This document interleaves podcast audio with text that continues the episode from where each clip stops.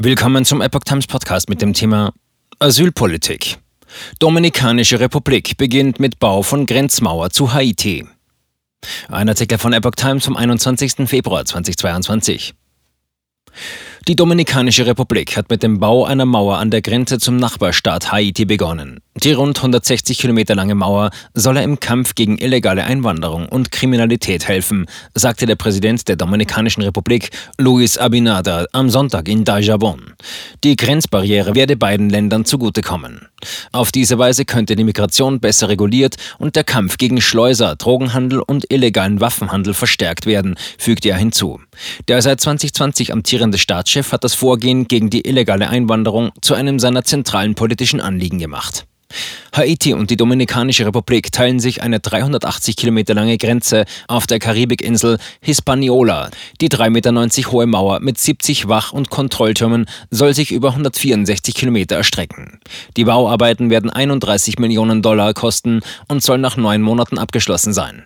Flüchtlingsorganisationen kritisierten das Vorhaben und warnten vor einer Zunahme von Fremdenfeindlichkeit und Rassismus.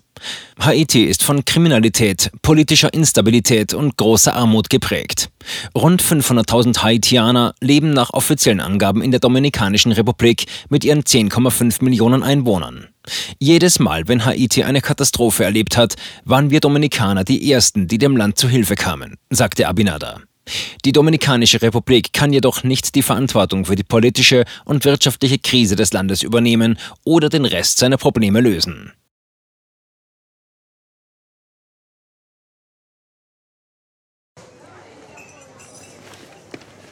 Bis Brot ich ess, das Lied ich sing. In Zeiten von Twitter und Facebook hat diese Redewendung aus der Zeit der Minnesänger neu an Bedeutung gewonnen. Bis Brot ich ess, das Lied ich sing bedeutet in der Medienwelt, dass Zeitungen die Interessen derer vertreten, die sie bezahlen. In Deutschland sind dies meist Parteien, Werbekunden oder Stiftungen einflussreicher Geldgeber.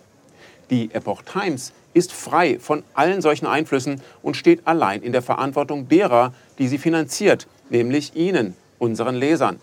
Die Epoch Times bietet Ihnen einen investigativen Journalismus, der Tatsachen aufdeckt und sich nicht von einer Agenda oder politischen Korrektheit einschränken lässt. Wenn auch Ihnen wirklich unabhängige und unzensierte Informationen wichtig sind, dann finden Sie diese in der neuen Wochenzeitung der Epoch Times. Zum Preis von nur einer Tasse Kaffee erhalten Sie nachhaltige Geistesnahrung für eine ganze Woche. Bestellen Sie die Epoch Times jetzt gratis drei Wochen lang zum Kennenlernen und lesen Sie den Unterschied.